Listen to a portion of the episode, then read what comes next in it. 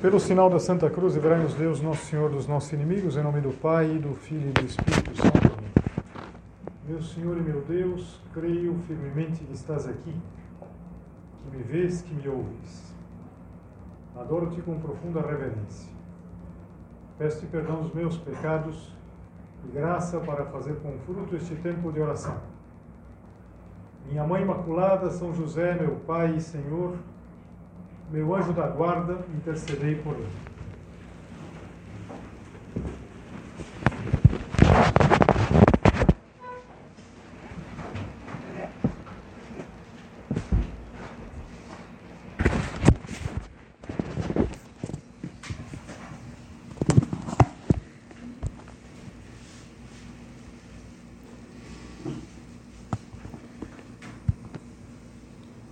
Winston Smith era um homem de meia idade que trabalhava num ministério chamado Ministério da Verdade. E ele era responsável por reescrever a história, reescrever os documentos históricos para se adequarem às necessidades do partido. E pouco a pouco, ele começou a questionar a autoridade do partido que era coordenado por um personagem chamado Grande Irmão, Big Brother. Por exemplo, eles tinham uma situação que todos os lugares, públicos, privados, estavam com umas telas, uma espécie de câmera, capaz de gravar, de espionar toda a sociedade. E percebendo tudo isso, ele começa a questionar o sistema que ele participava, que ele trabalhava, afinal de contas, trabalhava no Ministério da Verdade. E, e nesse momento existe um, um, uma pessoa, chamou Brian, que o convida para um grupo secreto contrário ao regime. E ele pensa, dá muitas voltas, acaba aceitando, e na verdade tudo aquilo era uma farsa. O tal O'Brien, ele era uma pessoa do partido, um espião, e ele vai preso. O Winston Smith, ele vai preso e, e então ele vai ser torturado pelo próprio sujeito que eu tinha chamado. E ele vai ser torturado num quarto chamado 101, que era o pior lugar do mundo. O quarto 101 é o pior lugar do mundo, onde os torturadores utilizavam do maior medo das pessoas. E sempre as pessoas confessavam que era necessário que o partido queria que confessasse, porque eh, as pessoas eram colocadas diante do maior medo. Eu comecei a ler história, talvez só ter dito o nome do personagem, e algumas de vocês já pensaram no 1984, uma distopia do George Orwell, e com certeza quem leu o livro foi se lembrando de uma série de outros detalhes. E trabalhar no Ministério da Verdade, que na verdade é o responsável pela falsificação dos documentos. Depois tinha o Ministério da Paz, que era responsável pela guerra. O Ministério da Fartura, que era responsável pela fome, porque em termos práticos é, fazia com que a população achasse que tudo ia muito bem.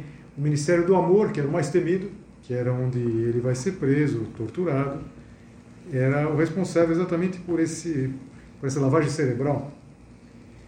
Mas para a nossa meditação de hoje, eu queria pensar apenas no terrível quarto 101.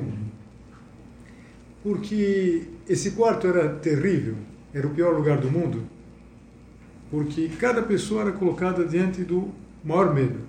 No caso do Winston, eram os ratos. E a tortura dele era ser colocado num lugar cheio de ratos. Eu tinha até colocado aqui a descrição, mas não vou fazer para não assustar vocês. E as descrições vão parar por aqui, porque é tremenda a descrição do que as pessoas eram submetidas. Mas por que eu fiz toda essa introdução? Porque nós vamos tratar de um medo hoje, que pode ser a sala 101 de muitas vidas, que é o medo do ridículo a gente tem um grande medo do ridículo. Era, mas pode parecer até um despropósito comparar o quarto 101, imagina, colocar uns ratos que, que atacavam as pessoas, com esse medinho do ridículo. Mas não é verdade que esse medo em relação aos outros, em relação ao que os outros vão pensar, é, acaba muitas vezes nos aterrorizando. Por exemplo, acaba nos paralisando. Lá naquele livro, no quarto 101, as pessoas deixavam de ser elas mesmas. Confessavam o que interessava o partido, entregavam os amigos. O medo do ridículo faz a mesma coisa. Pelo medo do ridículo, se faz as piores trocas, se faz as piores opções. E, e veja, os, os, exemplos são in, inúmeros. Assim como o quarto 101, para cada pessoa era uma coisa. Para esse personagem, eram os ratos. Para outras pessoas, será outra coisa. É, nós conhecemos os medos. Talvez desde que nós somos crianças, ou melhor, quando a gente é adolescente, a criança em geral não se preocupa, mas quando a gente é adolescente, a gente tem medo de parecer criança.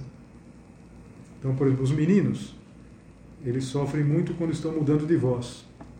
Você já teve irmão, sabe que é uma, uma das maiores humilhações, na verdade, que a gente está falando, a voz sai lá em cima, sai fina. As meninas costumam se achar deselegantes, sem graça.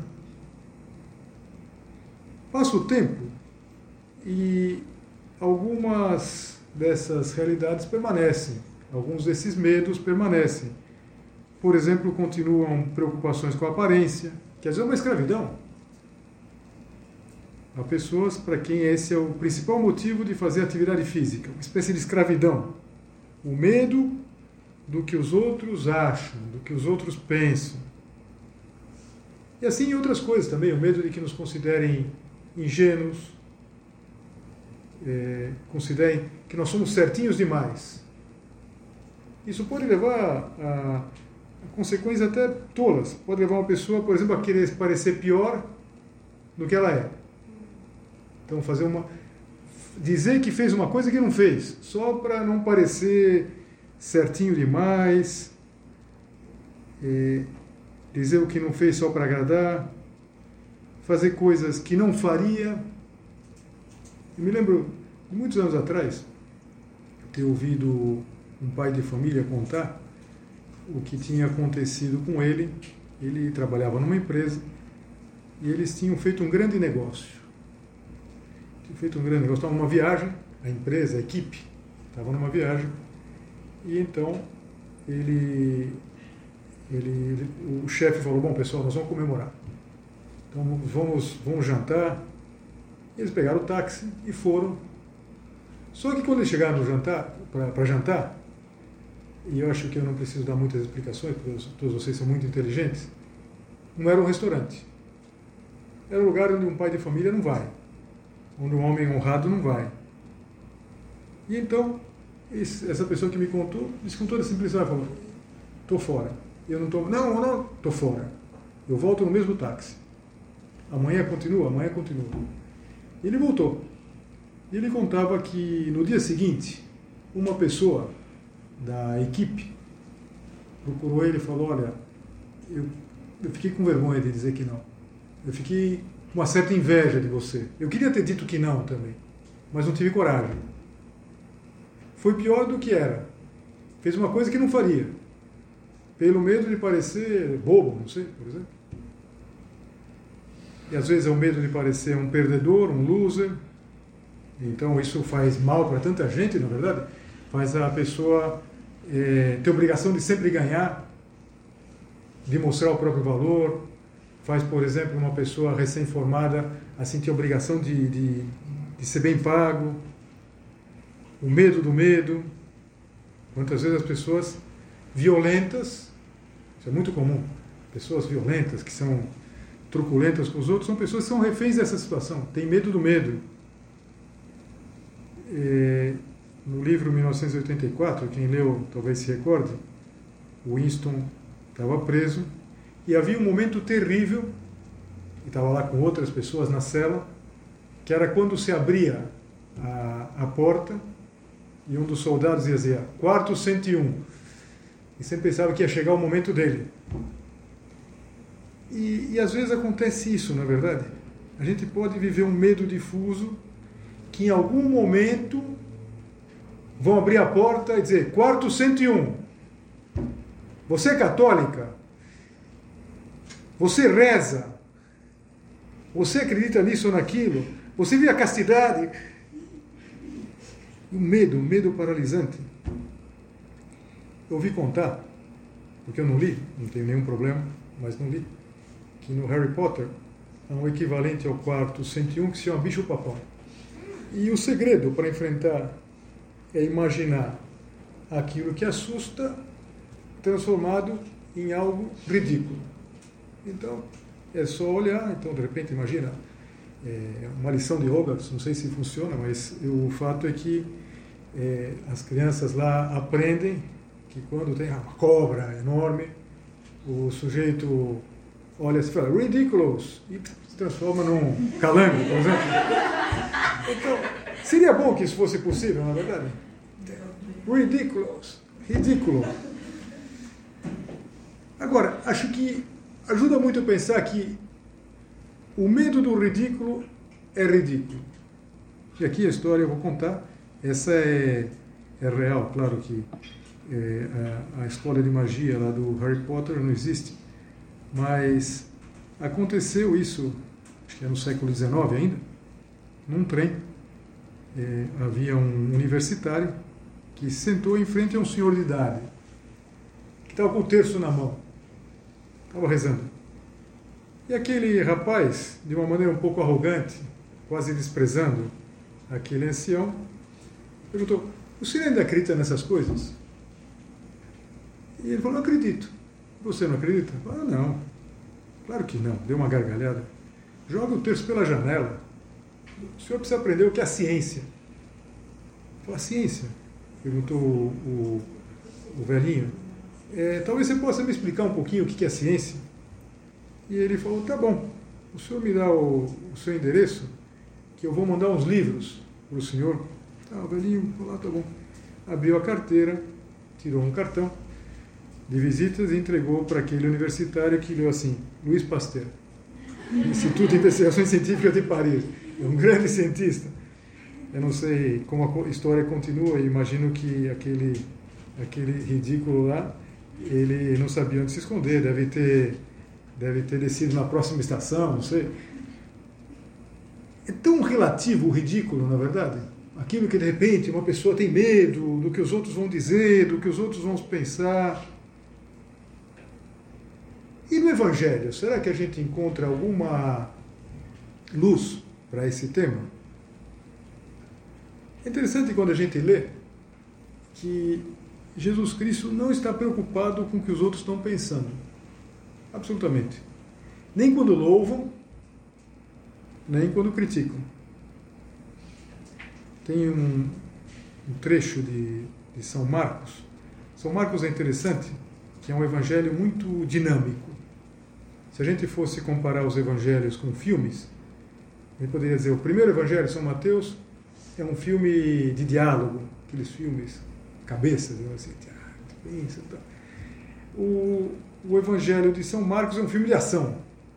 Ele fala muita coisa, muita coisa acontecendo. E logo no capítulo 3 ele diz assim: Entrou numa casa e afluiu outra vez a multidão, de tal modo que nem podiam comer. Imagina. Jesus Cristo, onde chegava, havia essa admiração do povo. O versículo seguinte diz assim: Quando seus, seus parentes, ouviram isso, saíram para o prender porque diziam: Ele está fora de si, está louco.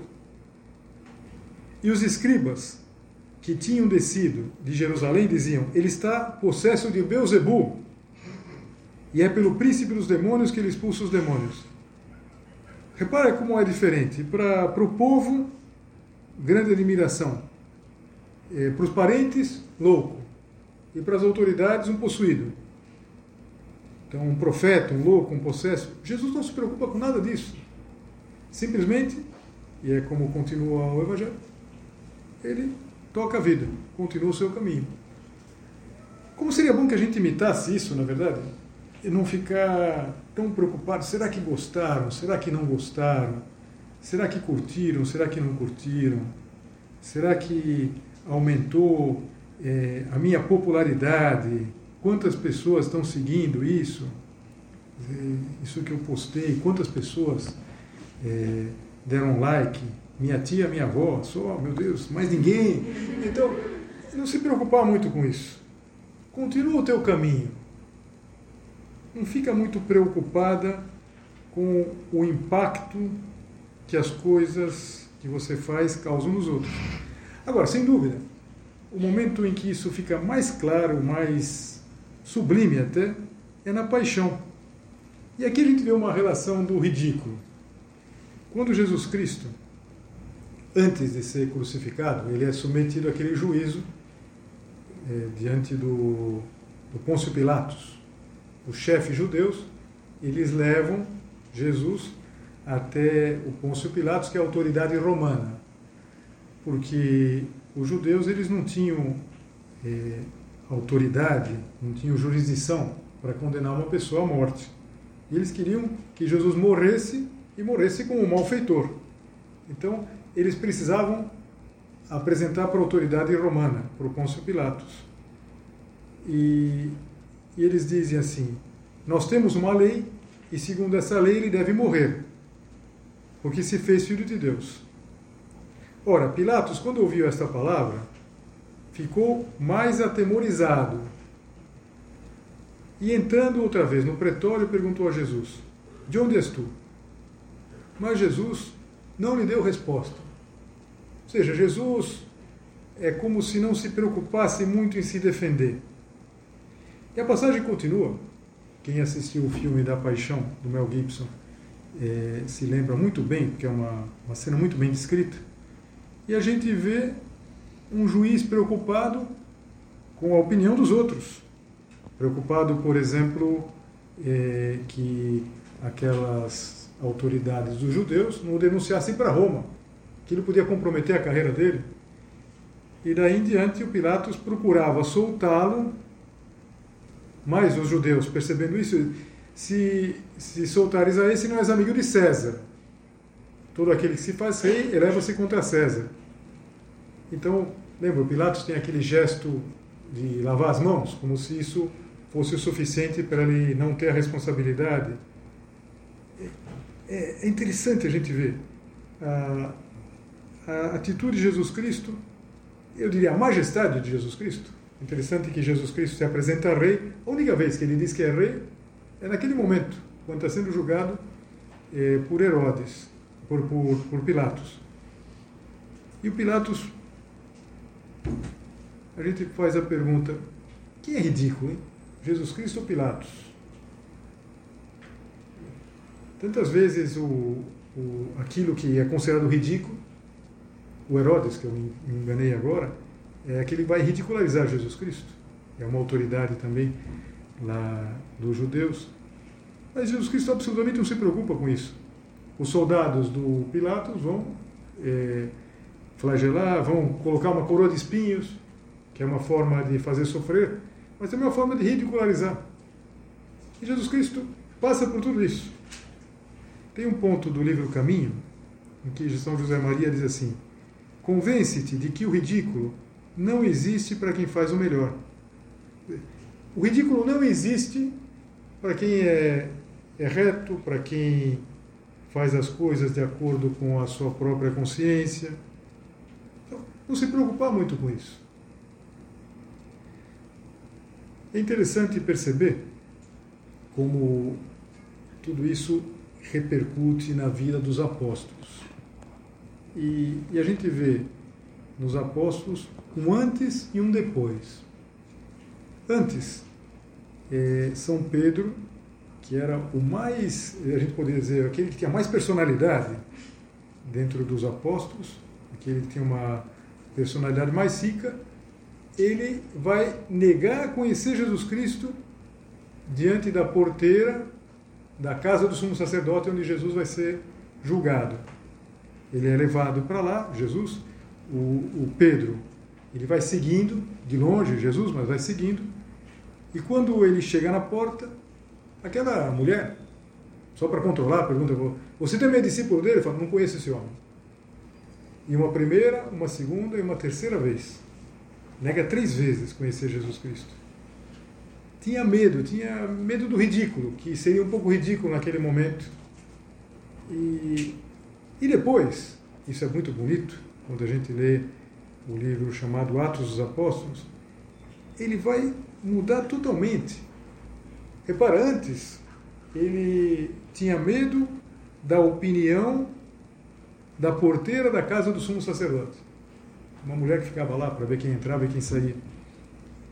Depois que Jesus Cristo ressuscita, é, depois que vem o Espírito Santo, naqueles primeiros passos da igreja que a gente é, encontra na leitura dos Atos dos Apóstolos, os apóstolos estão absolutamente despreocupados com o que estão pensando deles. E eles vão ser presos e vão ser levados diante de exatamente o sumo sacerdote. E, e vão ser proibidos de falar em nome de Jesus Cristo. E vamos lembrar, eles eram pobres, eram ignorantes, e eles estão diante das maiores autoridades dos judeus, diante daqueles que eram, digamos assim, a, a elite, também do ponto de vista intelectual. E, e eles têm um argumento que é absolutamente é, inatacável. Quando eles são proibidos, eles dizem: não podemos deixar de falar do que vimos e ouvimos. E essa é história da igreja. Essa é história dos primeiros cristãos, por exemplo, até o ano 313, que é quando é, terminam sistematicamente as perseguições no Império Romano, muitos vão dar a vida sem se preocupar de agradar as autoridades pagãs, as autoridades romanas. Veja, nós não teremos que enfrentar, é, não sei, a violência física, uma perseguição. Existe ainda perseguição nos nossos tempos? Existe. Em muitos países existe. No Iraque, por exemplo, na Síria. Mas no nosso caso, a gente não vai sofrer violência física. Não existe um quarto 101, coisa que vai. uma tortura. Agora, a gente pode ter medo do quê? Um falatório. Então, de repente, começam a falar, é, não sei, na tua turma, uma risadinha, um cancelamento. De repente, vão me cancelar. Vou ser cancelado. Como saber não ter medo da opinião dos outros? Não ter medo disso que a gente chama ridículo? Eu acho que Jesus dá uma, uma regra bem melhor que o ridiculous do, do Harry Potter. Ele diz uma coisa que faz pensar. Podia ficar quase como uma, uma, uma ideia forte da meditação. Aparece no Evangelho de São Marcos, também no capítulo 8. Diz assim: Qualquer um que entre esta geração adulta e pecadora se envergonhar de mim e das minhas palavras, também dele se envergonhará o filho do homem quando vier na glória do seu Pai com os santos anjos. Ou seja, quem tivesse vergonha nas diferentes modalidades, há muitas formas de ter vergonha, de ter medo do ridículo, sem fazer um julgamento, mas aquela pessoa que, quando a equipe profissional foi comemorar o sucesso num cabaré, que era essa situação, e que ele não que ele foi por vergonha, não, não teve a atitude daquele que me contava, sem dúvida nenhuma, é, se envergonhou de Cristo, das suas palavras. Claro que não estou fazendo um juízo dessa pessoa e não significa que essa pessoa não possa se arrepender disso. Mas será que às vezes acontece conosco? Que a gente tem medo de, de, de pegar mal, de parecer ridículo, de parecer. Nosso Senhor, Ele vai, eh, no, vai se orgulhar de nós no juízo final, ou poderia se envergonhar de nós. Eu ouvi dizer uma vez que só há dois tipos de pessoas que não têm medo do ridículo, que são os que amam e os que odeiam.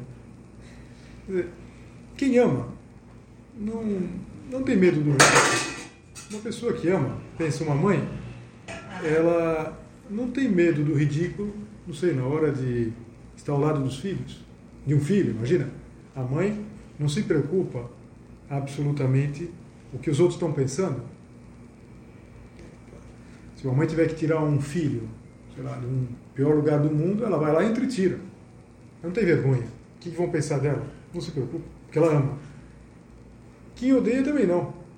Não sei, um, um terrorista. Puxa, o que estão pensando de mim? Não estou nem aí o que estão pensando de mim. Olha, não gostaram do que você. Ah, não gostaram? Não estou preocupado. Quem ama e quem odeia, não se preocupa. Não tem medo do ridículo. Para nós, a saída sempre é amar. Amar de verdade. É, não querer ficar bem. Olha, passa o tempo, não sei você, alguma experiência disso já terá, mas com os anos, com certeza, isso vai se consolidar. Quem quer ficar bem com todo mundo acaba ficando mal com todo mundo. As pessoas querem fazer média, é, não querem é, que pensem isso, que pensem aquilo, que às vezes tem é, duas maneiras de, de, de se comportar. Sei, pode acontecer até que uma pessoa é, tenha dois guarda-roupas. Tem o guarda-roupa do bem e guarda-roupa do mal. Para alguns cantos, tira as peças do guarda-roupa do bem. Para outros, o guarda-roupa guarda do mal, na é verdade. Veja, é, uma pessoa assim acaba desagradando todo mundo, desagradando todos os lados. E pelo contrário, é, que maravilha quando uma pessoa é reta, quando uma pessoa é sempre igual a si mesma, quando uma pessoa sabe da razão da própria esperança, do próprio amor, daquilo que a conduz na vida. Novamente a gente pode pensar na mãe, pode pensar na nossa mãe, Santa Maria. Nossa Senhora, é, no filme da Paixão, ela se apresenta tão grande, tão grande. Por quê? Porque ela não se preocupa com nada, absolutamente com nada. Alguém poderia dizer, é, mas isso é próprio de uma mãe. Qualquer mãe estaria do lado do seu filho naquele momento. Seria muito triste que uma mãe não acompanhasse seu filho, que tivesse vergonha do seu filho. Mas acho que a grandeza de Nossa Senhora se manifesta numa coisa que São José Maria faz considerar. Você já reparou que Nossa Senhora ela não aparece nos milagres? A senhora não está nos milagres. Tirando o primeiro milagre, que é aquele milagre que se dá em Caná da Galileia, quando Jesus Cristo transforma a água em vinho, que aliás Nossa Senhora tem um papel decisivo, ela que insiste para que Jesus faça aquele primeiro sinal. Tirando esse milagre, Nossa Senhora não aparece no, no milagre, no, no, nos milagres. Nossa Senhora não aparece também em outro momento, digamos assim, de, de sucesso que é o que nós conhecemos como o Domingo de Ramos, quando Jesus entra em Jerusalém, naquela semana, e todo mundo diz: Osana, bendito que vem em nome do Senhor. Não se faz referência a Nossa Senhora. Mas Nossa Senhora não foge quando Jesus Cristo está na cruz, no Gólgota. E é exatamente isso que diz São José Maria, e eu vou ler um ponto de caminho, e assim a gente termina. Que humildade a de minha mãe Santa Maria não havereis entre as palmas de Jerusalém, domingo de Ramos, nem afora as primícias de Caná, a hora dos grandes milagres. Mas não foge ao desprezo do Gólgota. Ali está Justa Crucem Jesu, ele diz em latim, junto à cruz de Jesus, sua mãe. Vamos pedir à Nossa Senhora que a gente tenha essa mesma atitude que nós sejamos sempre iguais a nós mesmos, que a gente saiba amar com obras e de verdade nosso Senhor Jesus Cristo e que nós não fujamos nos momentos difíceis. Você lembra que eh, no momento da cruz tem só um apóstolo, os outros fugiram. São Pedro fugiu, os demais, todos os outros fugiram. Mas São João, que por sinal era jovem, teria a idade de vocês, ele está porque está perto de Nossa Senhora. Se nós estivermos perto de Nossa Senhora, com certeza essa situação, esse medo do ridículo, que às vezes nos atrapalha tanto, para nós vai ser absolutamente inexistente, porque nós estaremos nessa parcela que não tem medo do ridículo, quem ama, quem se preocupa em agradar única e exclusivamente a Deus.